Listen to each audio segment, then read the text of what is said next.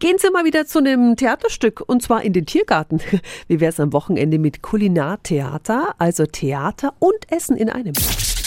365 Dinge, die Sie in Franken erleben müssen. Meine Kollegin Anja Seidel ist Radiomoderatorin, ja, und Schauspielerin in der Waldschenke im Tiergarten. Guten Morgen, liebe Anja. Guten Morgen. Hm.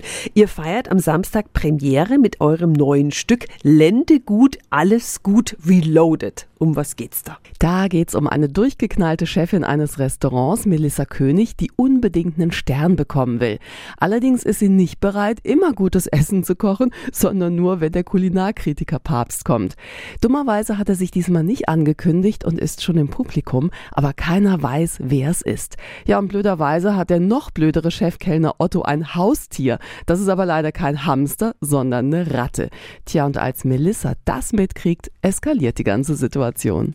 Situation. Das klingt echt cool. Du spielst die Chefin des Restaurants und du singst in dem Stück ja auch, also da können wir echt gespannt sein. Viel Erfolg für Samstag, da ist Premiere von Lendegut, alles gut reloaded im Theater, im Tiergarten und die Infos gibt's auch nochmal auf radiof.de.